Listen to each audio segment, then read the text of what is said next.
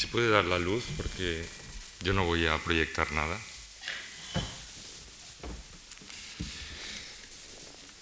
Bien, buenas tardes, buenas noches. Eh, eh, en primer lugar, eh, quiero agradecer, como ha hecho mi compañero, a la Fundación Marc y a su director, José Luis Yuste, su invitación para participar en este seminario público y en segundo lugar, también mostrar eh, mi satisfacción por poder intervenir en, un tema que para mí es eh, muy interesante, es eh, muy grato, pero debo reconocer que también muy difícil. ya previamente había comentado con, con algunos amigos que se trataba de una audacia casi temeraria intentar hablar del arte del futuro pero después de escuchar eh, la magnífica conferencia eh, de Antonio, debo decir que, mm, que, esa audacia se convierte en casi imposible, porque eh, tu conferencia, Antonio, que me ha parecido magnífica, ha estado teñida, pienso yo, de un, no de una tiniebla, pero sí de una oscuridad considerable respecto al balance de nuestros días, que me parece muy lúcida y que eh, desde luego hay que tener en cuenta previamente a cualquier consideración.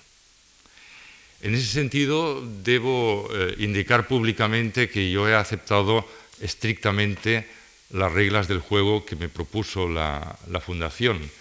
y en ese sentido desconocía absolutamente la, conferencia de, Antonio y no solamente la, desconocía, sino que habiendo podido resumir eh, conocer el resumen que, está publicado en este folleto que les han dado en la entrada, pues de una manera eh, expresa no lo, he, querido conocer. No porque eh, tuviera ningún problema de, hacer una charla complementaria o no, sino porque imaginaba que en la dinámica general del seminario, incluyendo hoy y el jueves, era mejor hacer una intervención libre de, la, intervención anterior, de manera que el jueves podamos discutir eh, eh, los cinco pues, las distintas cuestiones, los distintos problemas que eh, puedan plantearse. Pero debo reconocer que, en definitiva era un oyente de la, conferencia de, Antonio, como todos ustedes, quizá todavía más cerca, y no, no puedo dejar de pasar por alto que eh, en esa conferencia hay eh, elementos que no estaban previstos en la mía, pero que quiero tener en cuenta. Yo, a, medida que te estaba eh, escuchando, Antonio, intentaba hacer todo un paisaje mental, un paisaje de la, imaginación a, través de los elementos que tú ibas desgranando. Un poco me, resonaba el título de las esperanzas perdidas, de los, grandes deseos frustrados, y a medida que dibujabas esa eh, herida de la metrópolis, esa herida de la ciudad, evidentemente yo no podía dejar de evocar otras heridas decisivas que han marcado el, destino de la modernidad y el destino de, este siglo XX, eh,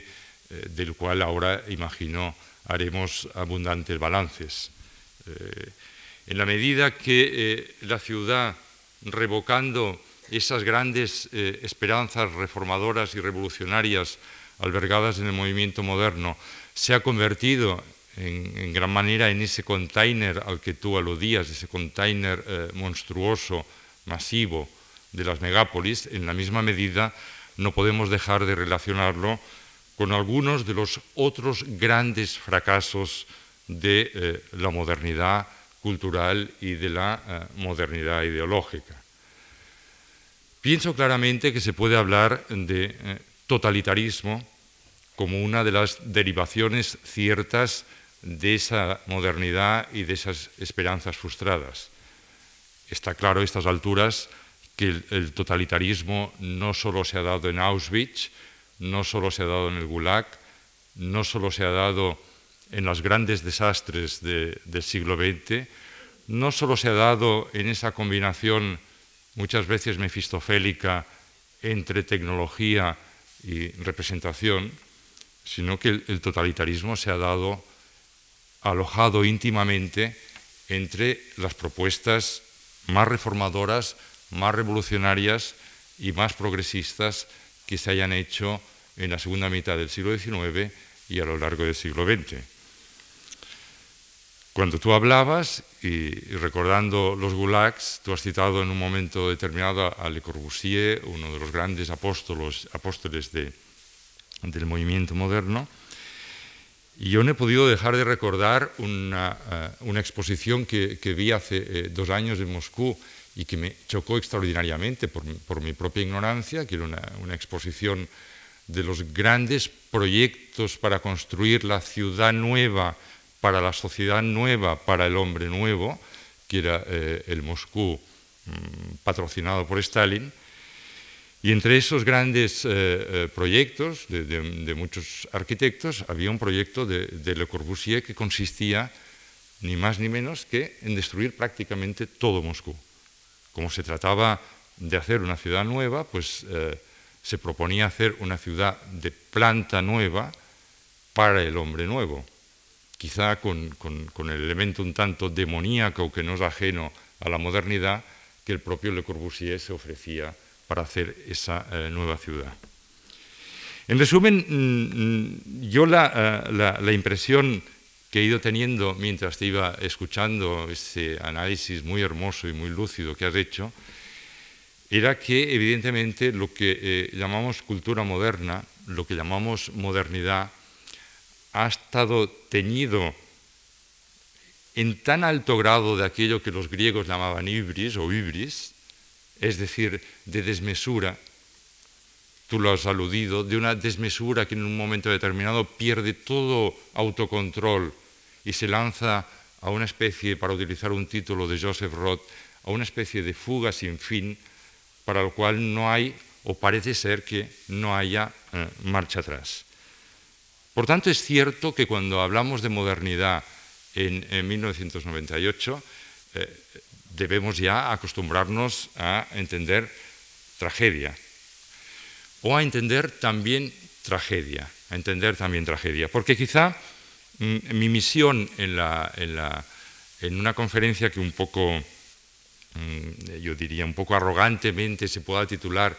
El arte del futuro, es intentar calibrar qué elementos potenciales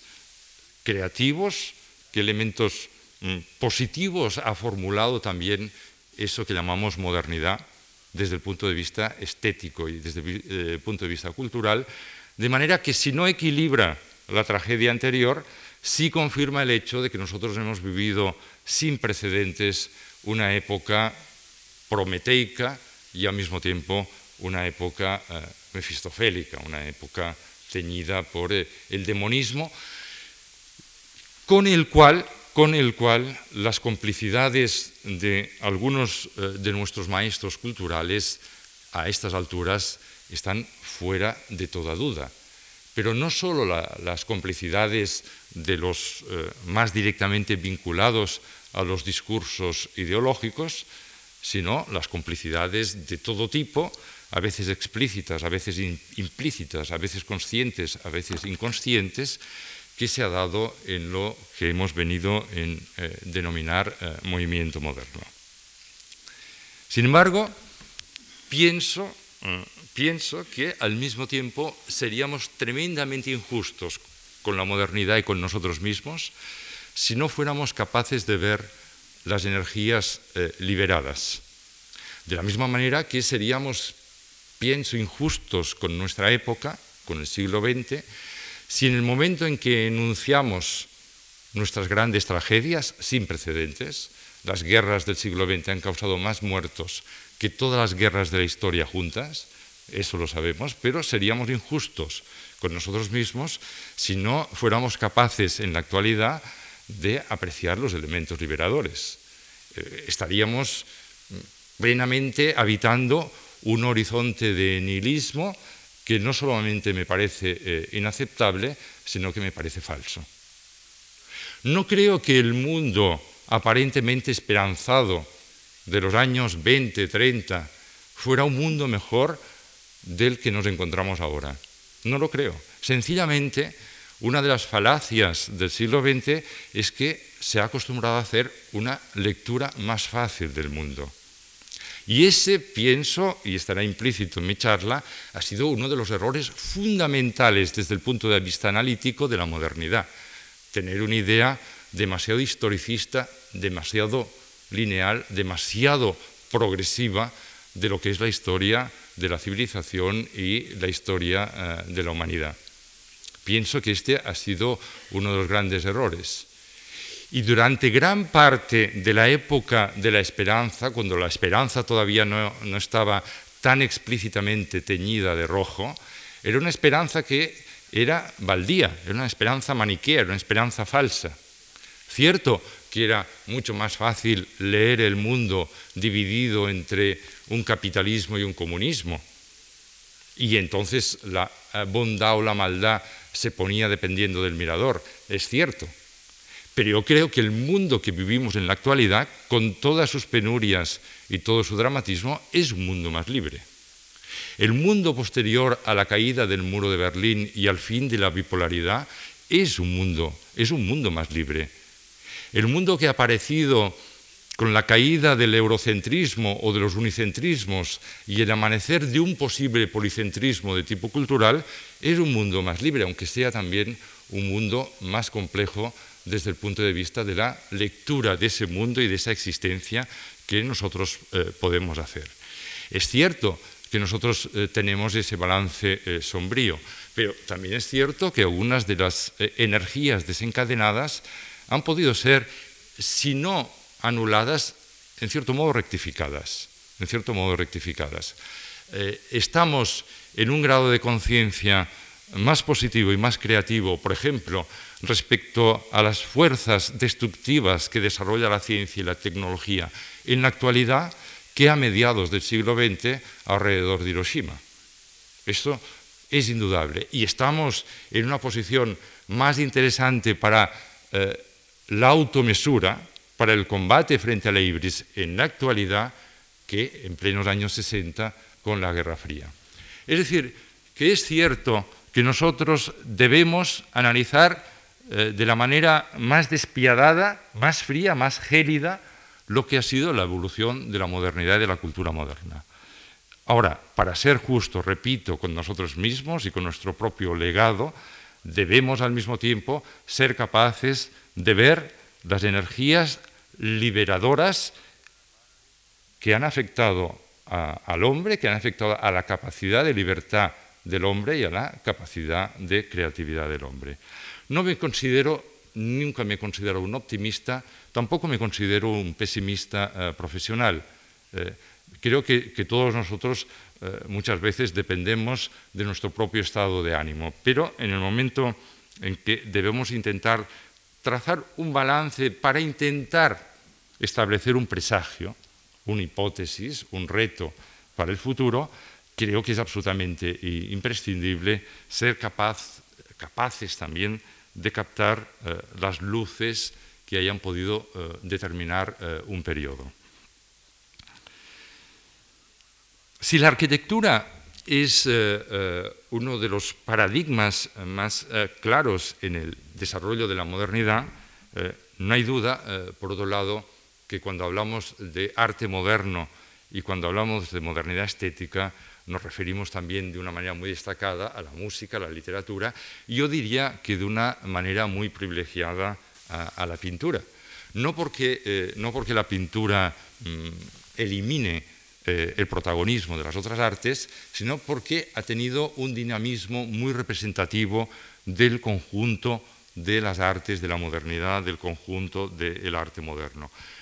No me voy a referir específicamente a la pintura, pero la pintura eh, será un poco el hilo conductor, al igual que la arquitectura ha sido eh, el hilo conductor en la eh, charla de Antonio. Sin embargo, a lo que sí me quisiera referir de una manera central es a un concepto de arte. Evidentemente no se puede hablar de arte y menos del arte del futuro si uno no trata de establecer una mínima definición de aquello que considera arte,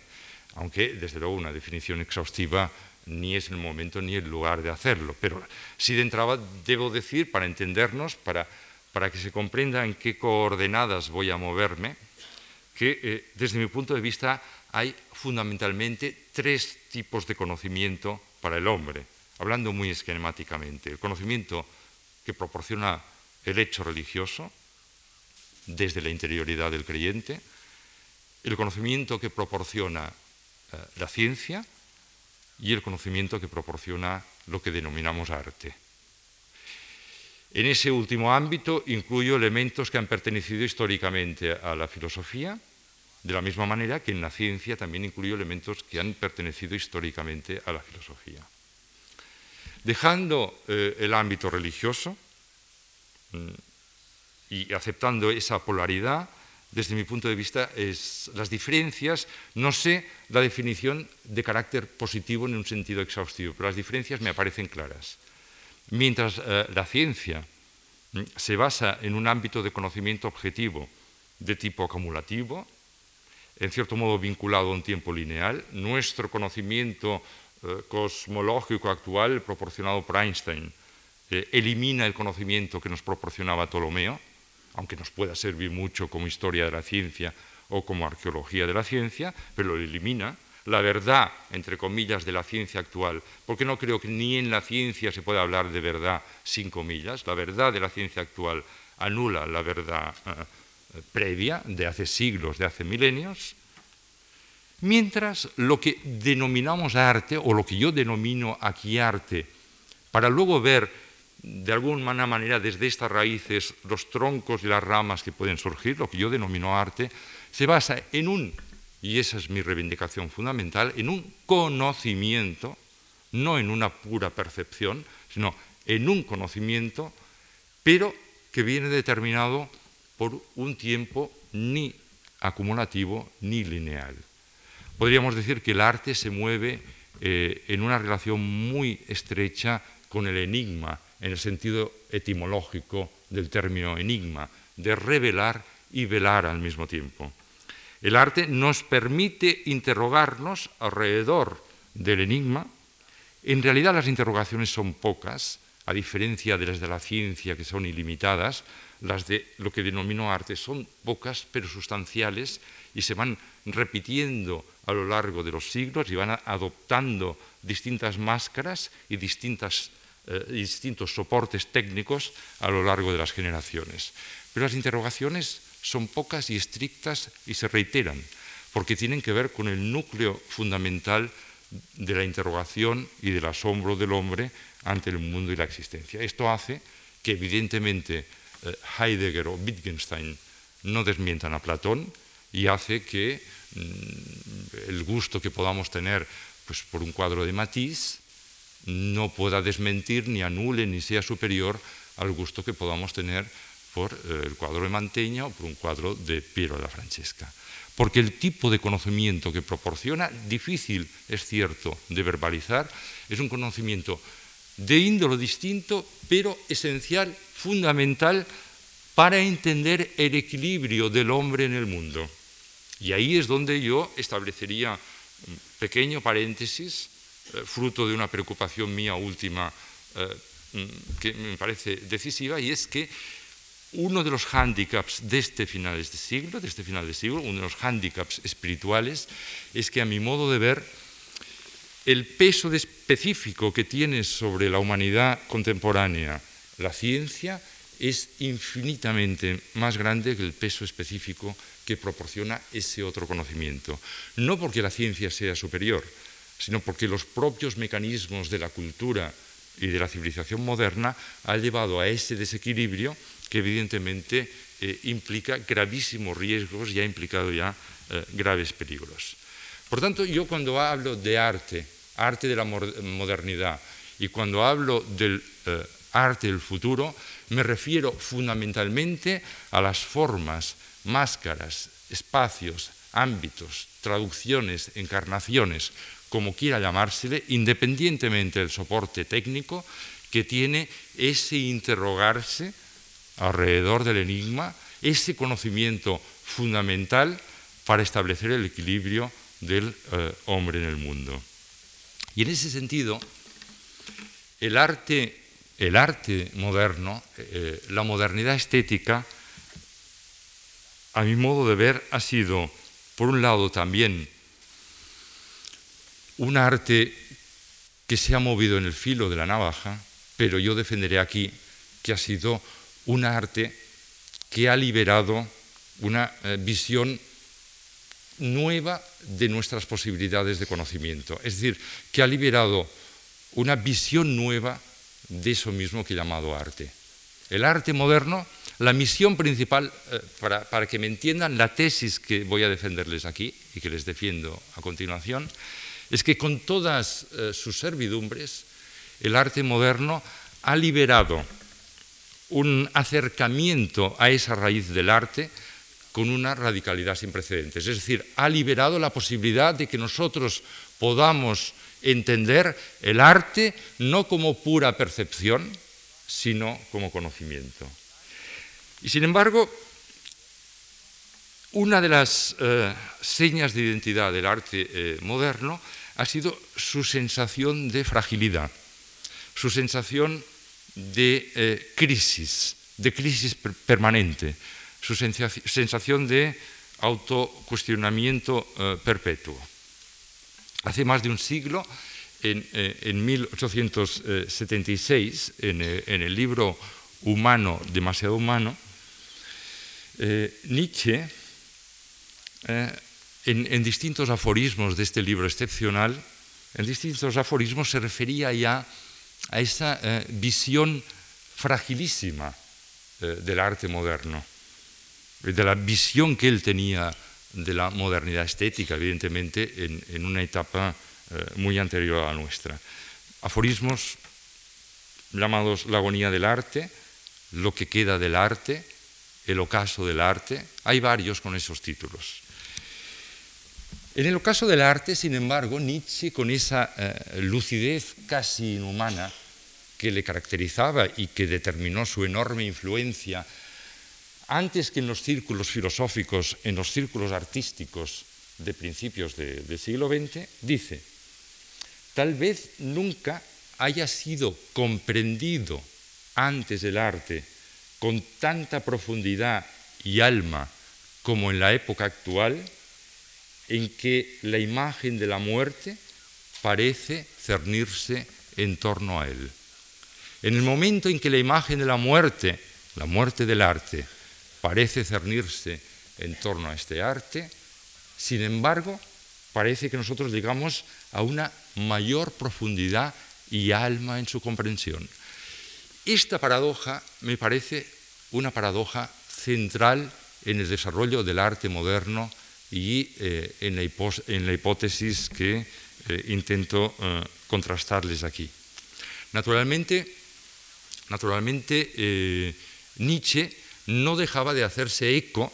de un, filón claramente determinado a través del romanticismo y del idealismo y que en cierto modo había hecho célebre Hegel en la cultura decimonónica con la superación del arte o lo que se dio en llamar de una manera demasiado lapidaria, rotunda y equivocada, muerte del arte, porque Hegel nunca habló de la muerte del arte, pero sí de un arte que era superación del arte. ¿Qué podemos entender por un arte que era superación del arte? En primer lugar, un arte que se movía en, una suerte de continua insatisfacción de sí mismo Lo que en la época mm, del, idealismo, en la época del romanticismo, mm, se llamó también ironía, la ironía romántica o la ironía moderna, que consistía en, un arte, en el desarrollo de un arte que en sus formulaciones eh, manifestaba su propia insatisfacción, su propio descontento ante la estrechez de sus encarnaciones es decir, en definitiva, si se quiere, en términos de lo que ya insinuaba eh, Kant en la crítica del juicio, un arte, el occidental, el de raíz clásica y raíz renacentista, que entendiéndose siempre en nuestro dualismo que separaba ideas y sensaciones, entendiéndose siempre como percepción y como representación, aspiraba a romper el ser únicamente percepción y el ser únicamente eh, representación. A veces, eh, más que las formulaciones de los filósofos, evidentemente los relatos de los, eh, de los escritores nos acercan más a, lo que puede ser la médula de un determinado problema histórico o de un determinado problema cultural. Estos días en el Museo Picasso de, Barcelona se ha inaugurado una eh, exposición de grabados riquísima, en la cual están algunos de los grabados que Picasso hizo para ilustrar el relato de Balzac, la obra maestra desconocida. Balzac escribió este relato dentro de, de sus novelas filosóficas en la comedia humana y eh, de la misma manera que cautivó a Picasso, eh, cautivó a otros grandes artistas eh, de la modernidad, por ejemplo a Giacometti, por ejemplo a Schoenberg. Cézanne estaba tan impresionado por la obra maestra desconocida de Balzac que él mismo se identificaba con el protagonista. Como sucede con cierta frecuencia, y es en cierto modo uno de los atributos implícitos del arte, hay algo de visionario, algo de anticipatorio en eh, la hipótesis que, lanza Balzac, a pesar de que eh, el relato aparentemente está situado en una época anterior. Eh, algunos de ustedes conocerán el, relato, es un relato alrededor del, problema de la perfección, alrededor de, la obra maestra, de la obra perfecta, pero ¿por qué es alrededor de la obra perfecta? No por esteticismo, sino porque es esa obra perfecta que aspira a la insatisfacción de querer ser vida o de querer ser conocimiento. Eh, eh, los que conocen el relato recordarán que Balzac sitúa la acción a principios del siglo XVII y en la acción el, joven Poussin un, Nicolas Poussin, un, pintor eh, muy joven entonces, normando, llega de la provincia de Normandía, va a París y en París eh, conoce al que es el, maestro indiscutido de la época, François Porbu, con el cual, con el cual coincide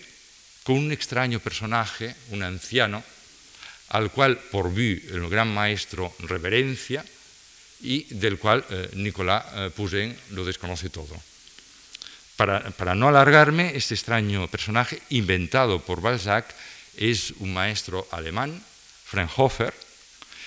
el cual, después de haber llegado a, la culminación de su pintura, de haber llegado a la culminación de lo que podríamos denominar la tradición renacentista, radicalmente insatisfecho y descontento con esa culminación, a pesar de que es admirado por todos, un poco la traducción del sentimiento que expresan los últimos sonetos de Miguel Ángel respecto a su propia creatividad, Fraunhofer abandona todas sus obras, que en la imaginación de Balzac son obras tan perfectas que el joven Poussin eh, confunde con Giorgiones, confunde con Dureros, etc., abandona todo eso para encerrarse con una sola obra, una sola obra con la cual está 10 años, que tiene que ser la obra de una mujer perfecta.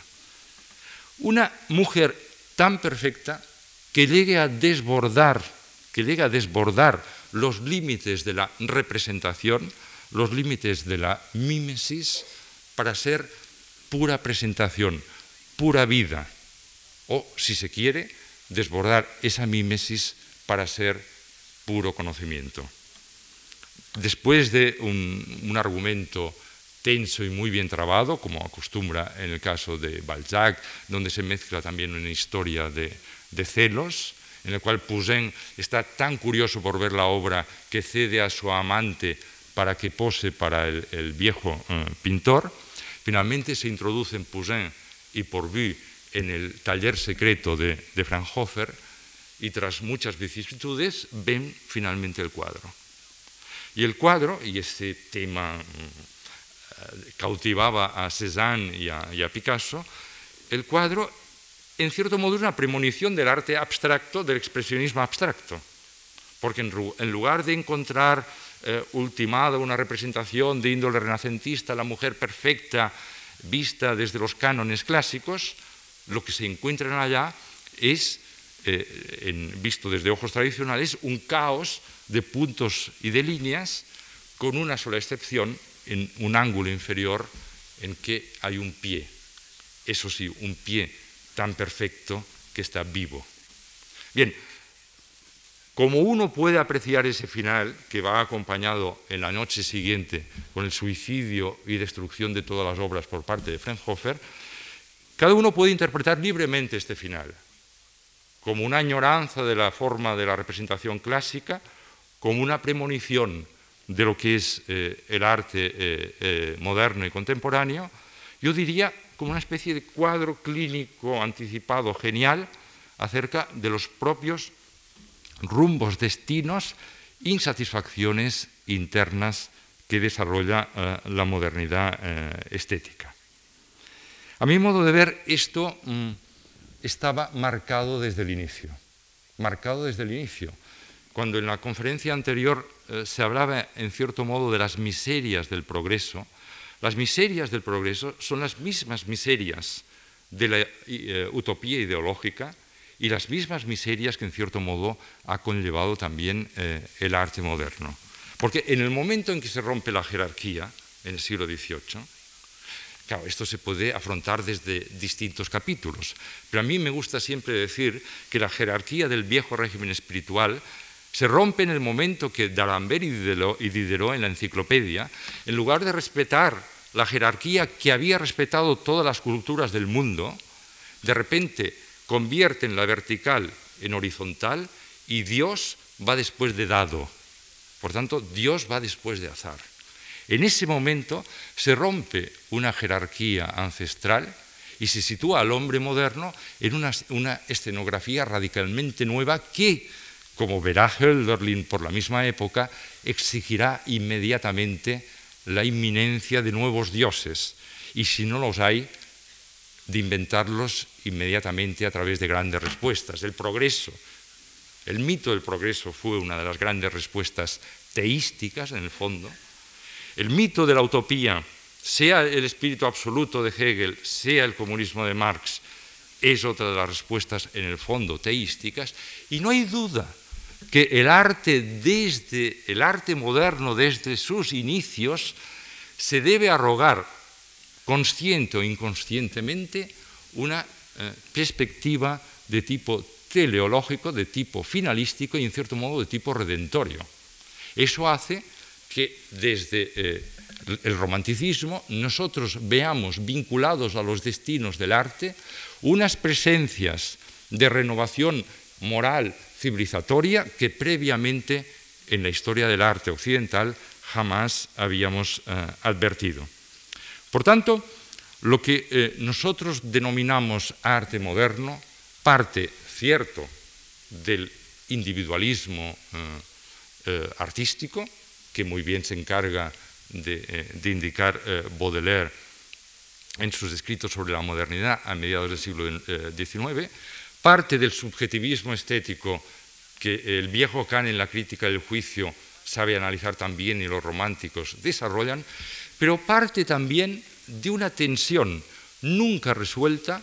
entre libertad y orfandad. Libertad, una libertad de acción, una libertad, una libertad creativa eh, sin eh, precedentes y al mismo tiempo una orfandad marcada por la ruptura de la jerarquía y por la necesidad de convocar a nuevos dioses en el escenario. Es a partir de ahí que podemos comprender, en cierto modo, la dinámica central de la modernidad estética y de la cual ahora nosotros podemos sacar consecuencias. No la única dinámica, porque evidentemente esa dinámica es plural, pero sí hay una dinámica central que el propio eh, Baudelaire eh, supo eh, ver muy bien. Mm, en el poema El viaje, los últimos versos, cielo e infierno, no importa con tal de conquistar lo nuevo, de conquistar lo nuevo. En, el 81, Habermas resumía, yo creo, en, muy pocas líneas, eh, muy bien lo que es el tronco central de la modernidad estética. Dice, el espíritu y la disciplina de la modernidad estética asumió claros contornos en la obra de Baudelaire. Luego la modernidad se desplegó en varios movimientos de vanguardias y finalmente alcanzó su apogeo en el Café Voltaire de los dadaístas y en el surrealismo. La modernidad estética se caracteriza por actitudes que encuentran un centro común en una conciencia cambiada del tiempo. La conciencia del tiempo se expresa mediante metáforas de la vanguardia, la cual se considera como invasora de un territorio desconocido, exponiéndose a los peligros de encuentros súbitos y desconcertantes, y conquistando un futuro todavía no ocupado. La vanguardia debe encontrar una dirección en un paisaje por el que nadie parece haberse aventurado todavía. Pero estos tanteos hacia adelante, esta anticipación de un futuro no definido y el culto de lo nuevo significan, de hecho, la exaltación del presente. Me parece que en pocas líneas eh, se define muy bien el tronco de la modernidad estética y lo que podríamos llamar biografía misma de lo que hemos denominado vanguardia. Esa necesidad de ruptura formal, de ruptura lingüística permanente, de, ruptura, eh, de ruptura estilística, que nos pueda introducir en la verdad o en la ilusión de conquistar un territorio todavía no ocupado y de vivir un tiempo todavía no poblado, todavía no habitado, y sin embargo todo ello verlo como presente, como presente. En la medida que se juega en esa fuga sin fin de la que antes hablaba, en esa misma medida el hombre se salva. En la medida que queda descabalgado de esa fuga, de esa carrera, de, de ese continuo autocuestionamiento del territorio, en esa misma medida se condena. Por eso hay una dinámica teleológica y utópica que marca el desarrollo de la modernidad y otorga papel central a lo que hemos denominado vanguardia o vanguardismo. Esa marca algunas de las grandezas del arte moderno y marca también un estigma, un estigma con el que está bautizado desde el principio es lo que en, otros momentos yo he llamado la eh, impronta utópico-apocalíptica del arte moderno y que ha llegado a su máxima eclosión en el arte del siglo XX. Es decir, por un lado, necesita, como, muy bien analizó Karl Kraus o, o Robert Musil, necesita vivir del apocalipsis permanente en la medida que nosotros establecemos una continua relación de contrarias con la realidad, en esa misma medida vivimos en la salvación. Cielo o infierno no importa con tal de conquistar lo nuevo, de encontrar lo nuevo. En la medida que lo nuevo significa no pura novedad en el sentido gestual o modal, sino que lo nuevo significa algo de tipo esencial, tan esencial que implica incluso elementos eh, teleológicos, eh, redentores, salvadores. Por eso, en esa eh, impronta apocalíptica de ruptura, va acompañada siempre por, el, movimiento polar que lo complementa, que es la afirmación de la utopía. No tanto de la utopía como forma cerrada, que es como nos se da en sus movimientos más peligrosos y más catastróficos, sino en una necesidad continua de perspectiva utópica. En la medida en que un arte que se va construyendo con esa dinámica deja de tener ese horizonte de deseo, ese horizonte de variación del topos, de topos todavía no, vivida, no vivido, de utopos, sin, sin eso el arte moderno no puede respirar, no puede vivir. Por tanto, esa impronta utópico-apocalíptica lo marca desde el principio. Por eso, desde el principio está instalado una necesidad de invadir el conjunto de, los horizontes humanos, obra de arte total. Eh, el, proyecto romántico y moderno de la obra de arte total, que parte del XIX, pero que se reproduce en el XX, por ejemplo, en el movimiento arquitectónico, es eh, la respuesta más acabada a ese desafío de que el arte sea el portador de la renovación civilizatoria, de que el arte sea el Dios que ha de venir y que puede transformar el horizonte de la humanidad. Pero junto con esa invasión de todas las otras perspectivas, la obra de arte total aparece evidentemente desde el principio, y Nietzsche con su olfato excepcional no deja de verlo, aparece evidentemente la tentación del nihilismo o la instalación del nihilismo o incluso un arte que paradójicamente viene a constituirse como representación de la nada. La ironía romántica, la de eh, eh, un arte excesivamente consciente de sí mismo, de un arte mm, insatisfecho de sí mismo, la ironía romántica liga en la ironía moderna al extremo de proponer, como todos ustedes saben, la autodisolución del arte desde el arte. Cuando mm, en términos muy repetidos eh, en la época, por ejemplo, un Picabia eh, puede decir el arte es un agujero en la nada. O Duchamp puede eh, escribir el arte ha sido pensado hasta el fin y se disuelve en la nada. Cuando esto se afirma con sus traducciones de praxis artística que todos conocemos, es que evidentemente esa ironía se está llevando al extremo de un arte que como necesidad propia de su, vida, de su propia existencia, de su propio despliegue, debe plantear esa especie de eh, circulación sobre el abismo, esa especie de proposición de autodisolución. Yo creo que este es un momento crucial, es un momento iluminativo en el desarrollo del arte moderno, de la modernidad estética, y desde el cual nosotros debemos trazar eh, eh, balances y al mismo tiempo mm, intuir quizá presagios o, perspectivas. Porque entre un arte cuya capacidad de salvar al hombre se basaba en el culto de lo nuevo y en, el culto del instante, ese, tiempo extático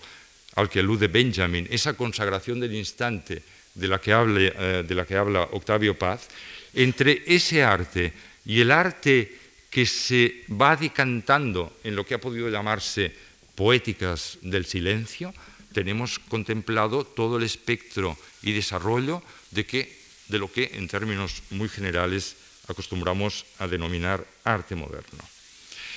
El instante eterno de Kierkegaard o Baudelaire llega un momento que se roza con esa nada, con esa presencia de la nada de la que habla eh, Duchamp y de la que habla eh, eh. El momento iluminativo, el momento crucial, yo creo que el momento liberador, y generalmente se ha leído en el sentido contrario, pero el momento liberador culminante del desarrollo de la modernidad estética, en el que va a cuestionarse la propia modernidad estética, es el momento en que el cuadro se pinta en blanco, la música está callada,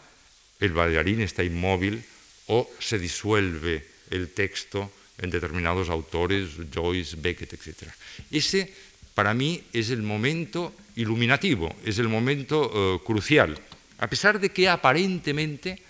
pueda parecer eh, el momento más nihilista. Yo creo que desde esa iluminación deberíamos intentar observar el desarrollo del arte moderno, incluso en sus manifestaciones aparentemente más extemporáneas. ¿Qué viene a decirse en esa iluminación, en, esa focalidad? En primer, lugar, en primer lugar, se nos habla del fin de un desarrollo cultural que es la cultura estética de Occidente. La cultura estética de Occidente, nacida remotamente de la raíz clásica y mucho más cercanamente de la eh, raíz renacentista, basada precisamente en la mímesis, en la representación, en la descripción, en el fondo en la aceptación platónica y posplatónica de la diferencia irresoluble entre el ámbito de las sensaciones y el ámbito de las ideas, esa etapa, ese periodo, ese gran periodo, ese gran desarrollo del mundo occidental ha llegado a su culminación. Ha llegado a su culminación y en cierto modo ha llegado a su disolución.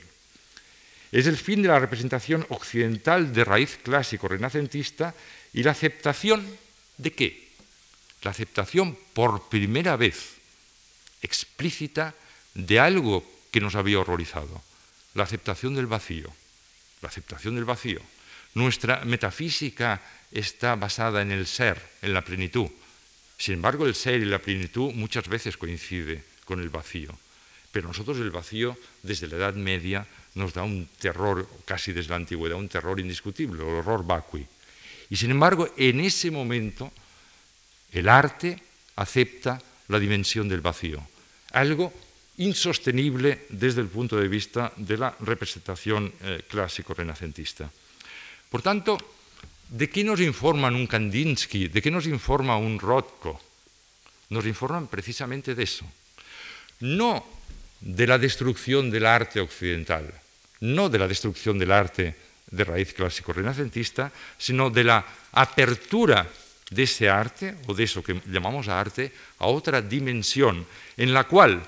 el antagonismo entre mundo de las ideas y mundo de las sensaciones no se da por entendido, por hecho, ni se acepta como elemento central para la formulación de una determinada conciencia o de una determinada mente. Evidentemente, eso nos lleva a aceptar elementos que en nuestra tradición no estaban aceptados. Sí, por ejemplo, en la tradición icónica bizantina y rusa, el hecho de que el arte no es exclusivamente la obra de arte, sino que el arte es el propio proceso de conocimiento que implica su ejecución. Gran parte de los equívocos que ha desarrollado el arte llamado conceptual y tantas otras formas como los montajes, eh, performance, se habrían reducido si se hubiera aceptado que como consecuencia de la dinámica misma del arte moderno se ensancha se ensanchan los horizontes de lo que significa arte. Se ensanchan, por así decirlo, las máscaras del arte. De manera que no solo el arte mimético, representativo, no solo la obra acabada, es decir, no solo la obra de arte es arte, sino el mismo proceso de ejecución. Una de las cosas que llama la atención a un espectador cuando se enfrenta a los grandes iconos, por ejemplo, eh, rusos de André Rubiov y otros, es que evidentemente la, relación del espectador con aquello que ve es totalmente distinto que en la tradición renacentista, porque en definitiva no se propone el icono conseguir los mismos objetivos que se trazaban en esa, tradición eh, de carácter fundamentalmente mimético y, de carácter, eh, digamos, dualista. Por tanto, aunque se haya hablado relativamente poco o escasísimamente de este aspecto, este me parece que puede ser el elemento liberador central del arte moderno. ¿Por qué? Porque a través de ese carácter implícito, visionario, profético que yo otorgo al arte por su propia condición, ese arte moderno, en cierto modo, ha preparado, ha preparado a la conciencia eh, moderna occidental a aceptar el nuevo escenario en el que e, efectivamente hemos entrado, en el que efectivamente estamos. Un escenario distinto por completo a aquel que vio el nacimiento de la modernidad y aquel que vio a todas las formulaciones teóricas que hablan de la modernidad. Por tanto, el destino profético o visionario o anticipatorio del, arte moderno occidental implica la propia disolución del arte moderno occidental. Ahora, lo implica como desilusión porque se acepta su realidad ya como referencia, se acepta ya su realidad como, oh, tradición.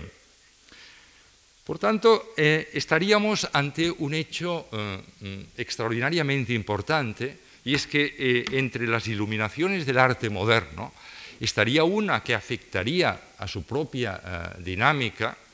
me remito a mis, primeras palabras, lo que considero arte y lo que considero máscaras, o encarnaciones del arte, pero es que además, eh, en su propio desarrollo, el arte moderno, yo creo que ha anunciado la quiebra de los otros grandes mitos modernos. Esa quiebra de lo que hemos hablado en las dos últimas décadas, de los relatos ideológicos modernos, del mito de la emancipación, del mito del progreso, etc., está anunciada ya desde el momento iluminativo al que antes me he referido, momento de inflexión, momento de culminación y en el fondo momento de preparación de otro escenario por parte del desarrollo del arte. Y es ahí donde entramos decisivamente en el mundo del presente,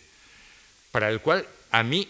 ni me convence ni utilizo jamás eh, la palabra posmoderno porque no creo en ello.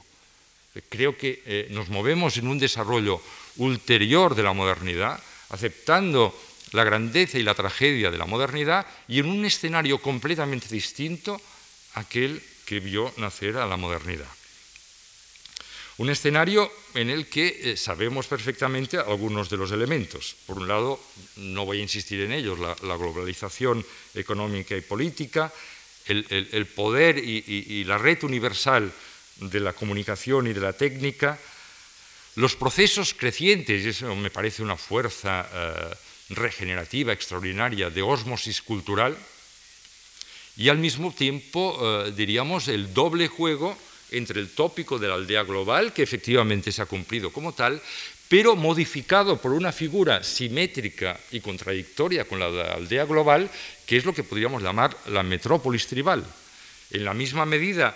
que vivimos en un mundo dominado por corrientes uniformadoras, indiscutibles, vivimos un mundo, como he dicho al principio, mucho más diferente, mucho más diferenciador del que apreciábamos en el siglo XIX en la órbita del colonialismo o del que apreciábamos a mediados de este siglo en la órbita de la Guerra Fría. Es decir, la eclosión, aunque asimétrica e irregular, de policentrismos culturales en el planeta, yo creo que enriquece y da complejidad a la diferencia. Por tanto, vivimos ante dos fuerzas contrapuestas. De la misma manera que no sabemos si estamos ante una Edad Media o ante, un Renacimiento, vivimos ante fuerzas contrapuestas. Por un lado, efectivamente, la aldea global con todos los tópicos que ya sabemos, pero por otro lado, este, este movimiento ha generado el contrario, una diferenciación, una riqueza de matices eh, sin precedentes. Eso yo creo nos ha abierto a una eh, nueva lectura del mundo, o, está abriendo una nueva lectura del mundo que pasa por la crisis irreversible del eurocentrismo, ya lo sabemos, pero fundamentalmente pasa por eh, desmentir otro de los grandes equívocos modernos, que era una suerte de darwinismo civilizatorio según el cual la historia de la humanidad, muy hegelianamente, avanzaba una etapa tras otra y cada etapa dejaba ya definitivamente arruinada la anterior. Eso no es así. Hemos descubierto con sorpresa, pero yo creo que también con placer, que en definitiva muchas veces el futuro aparece disfrazado con la máscara del pasado. De repente nuestro mundo, nuestra conciencia ha aparecido orientada e iluminada desde muchos otros referentes que aquellos que se consideraban ortodoxamente modernos y ortodoxamente vinculados al mundo de la razón y la ilustración, con sus peligros. Evidentemente, la consideración de, la eh, diversidad religiosa implica todos los peligros que ya sabemos de tipo integrista. La diferencia implica los peligros del localismo y el nacionalismo. Pero, sin embargo, sin ello, lo que podría ser una visión cosmopolita sería hueca, sería huera. En definitiva, el cosmopolitismo uniforme al que apuntaba cierto discurso de la modernidad, ese sí conducía directamente al nihilismo, porque conducía a una especie de tedio universal indiferenciado, que en definitiva es la única posible descripción del paraíso en la tierra que habían previsto los grandes discursos ideológicos modernos. Con ello pienso que eh, toda consideración sobre eh, el arte del presente y el arte del futuro debe pasar por el entendimiento de ese escenario, no por la negación de la modernidad, a lo cual yo me niego por completo, sino al entendimiento que la modernidad se ha convertido ya en tradición, con las grandezas y servidumbres de esa tradición, y al entendimiento,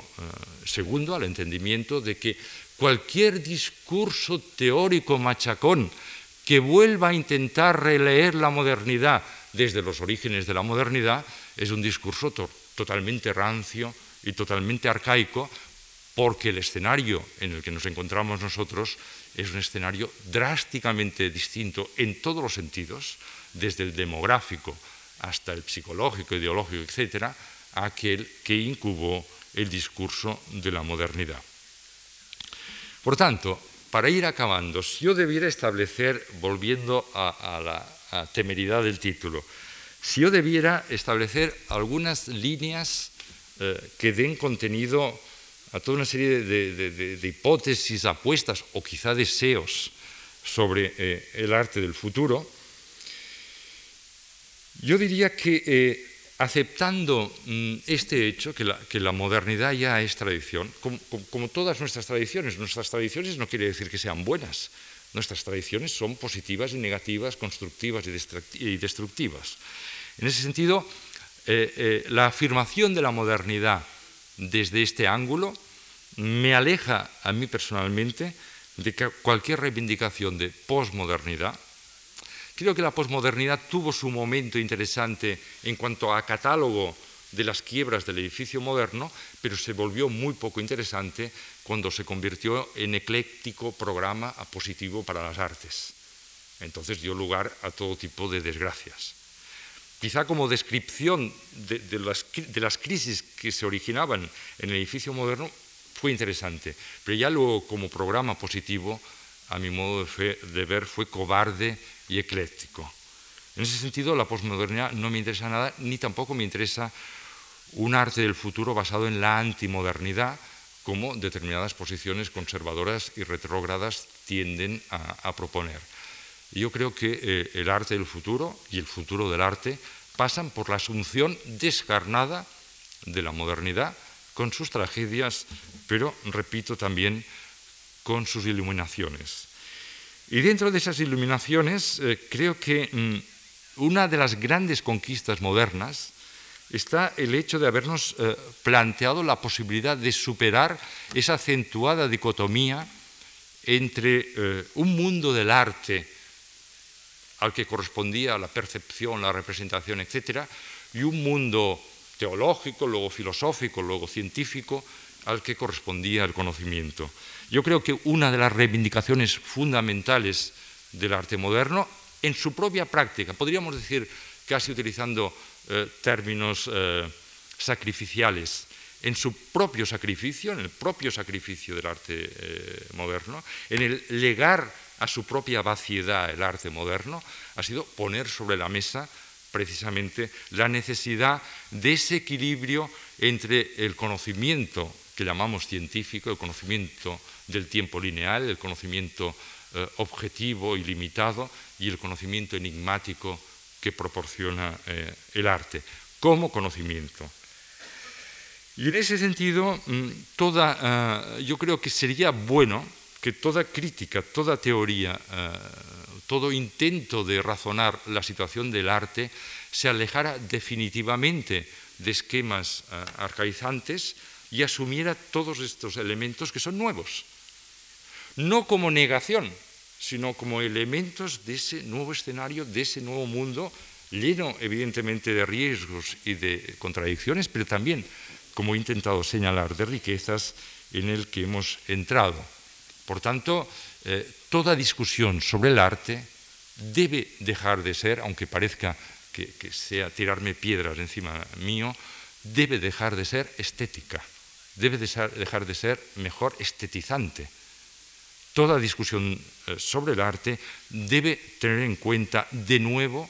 una discusión sobre el mundo. Y con eso acabo. Yo eh, realmente mm, me gustaría abogar por una recontaminación del arte.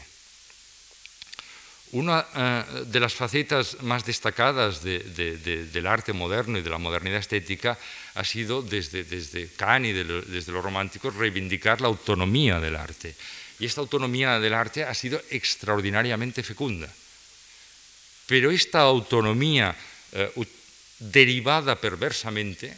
ha llevado también a una especie de eh, autismo, a un discurso endógeno del arte, encerrado en sí mismo, que a mi modo de ver ha acabado con eh, dar la espada por completo a lo que son las fuerzas más vivas del presente. Por eso decía lo del gigante cojo. Porque no es que la ciencia, ni mucho menos el conocimiento de la ciencia, sea superior al del arte, ni uno ni otro es superior. Lo que sí nos aparece en nuestros días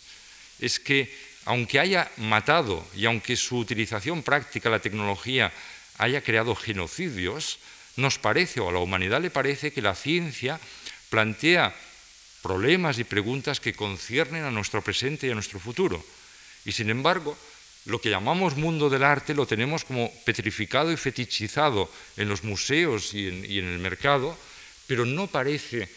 que ofrezca esos indicios de presente y esos indicios de futuro que exige el hombre. Por tanto, la recontaminación del arte entendido de la manera que ha emancipado el arte moderno, es decir, el arte como posibilidad de conocimiento, me parece decisivo. En ese sentido, yo pienso que el arte del futuro irá mucho más en el sentido de un arte moderno universal, es decir, no un arte moderno europeo o, eurocéntrico, europeo y norteamericano, sino un arte moderno universal. Y con ello quiero decir, un arte en sus encarnaciones, en sus máscaras, sabrá integrar no solo aquello que nosotros hemos entendido por arte, sino aquello que otras tradiciones culturales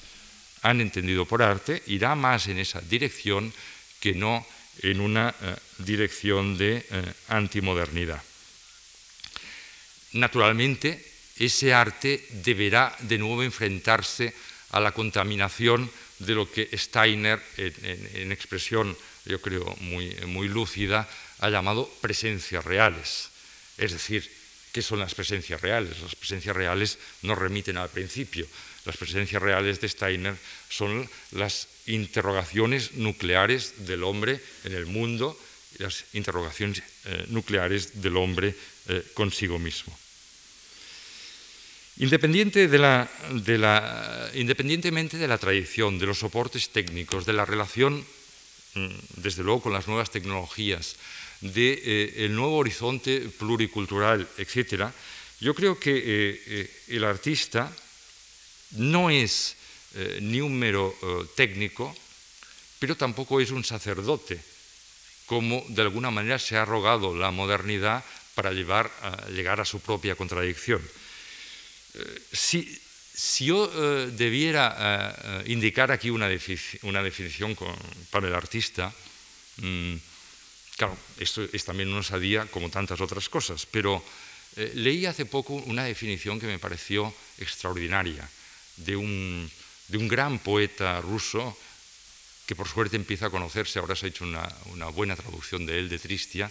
Osip Mandelstam. Y decía, el artista el artista es un maestro del eco. El artista es un maestro del eco. Y en definitiva, el, arte, el arte entendido como conocimiento, conocimiento que luego puede eh, encarnarse al modo representativo o al modo no representativo y antimimético, al modo simbólico o al modo el que hemos entendido en esta tradición, el arte en realidad es ese eco. Y ese eco son aquellas interrogaciones que se formularon una vez, no sabemos cuándo, pero que en definitiva siguen siendo necesarios para nuestra vida y para intentar conseguir también esa mesura, ese equilibrio, ese sistema de compensaciones que nos hagan quizá no reincidir de nuevo en esa uh, ibris prometeica, pero también mefistofélica que ha sido el siglo XX. Gracias.